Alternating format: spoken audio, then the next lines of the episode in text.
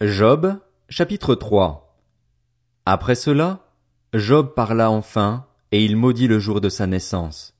Il s'exprima en disant, Qu'il disparaisse, le jour où je suis né et la nuit qui a dit, un garçon vigoureux a été conçu. Que ce jour se change en ténèbres, que de là-haut Dieu ne s'en occupe pas et que la lumière du jour ne l'éclaire plus.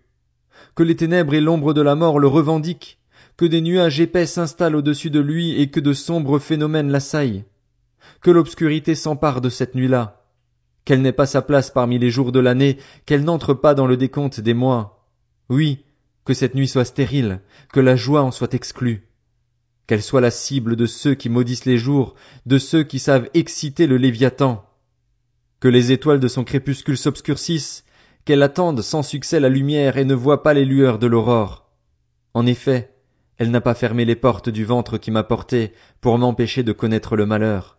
Pourquoi ne suis-je pas mort dans le ventre maternel? Pourquoi n'ai-je pas expiré au sortir du ventre de ma mère? Pourquoi ai-je trouvé des genoux pour m'accueillir et des seins pour m'allaiter?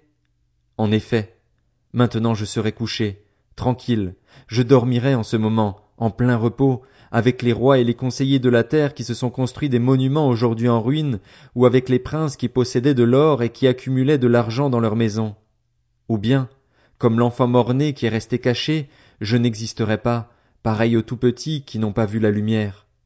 Là, les méchants cessent de s'agiter, là se reposent ceux qui sont fatigués, sans force. Les prisonniers s'y retrouvent tous en paix, ils n'entendent plus la voix de l'oppresseur. Là, petits et grands sont réunis, l'esclave n'est plus soumis à son maître.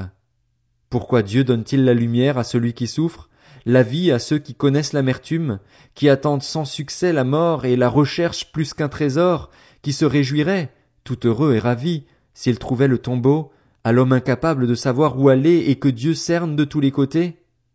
En effet, la seule nourriture qui se présente à moi, ce sont mes soupirs, et mes cris de détresse déferlent comme l'eau. Ce dont j'ai peur, c'est ce qui m'arrive. Ce que je redoute, c'est ce qui m'atteint.